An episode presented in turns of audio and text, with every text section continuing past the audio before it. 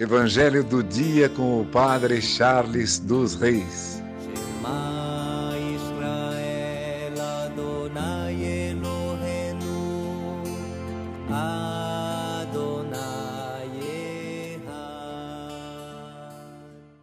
O Senhor esteja convosco, Ele está no meio de nós. Proclamação do Evangelho de Jesus Cristo, segundo Lucas.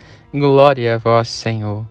Naquele tempo, Disse Jesus a seus discípulos: Sede misericordioso, como também o vosso Pai é misericordioso. Não julgueis e não sereis julgados. Não condeneis e não sereis condenados. Perdoai e sereis perdoados. Dai e vos será dado.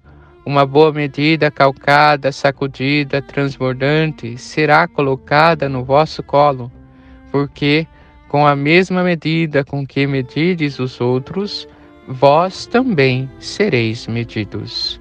Palavra da salvação, glória a vós, Senhor.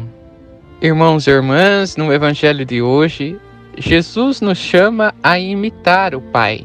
O Pai é misericordioso e assim também devemos ser nós.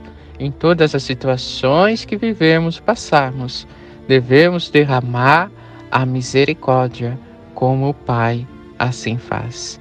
Tiremos de nós o julgamento, o orgulho e a soberba, e saberemos então o que é a misericórdia de Deus em nossa vida.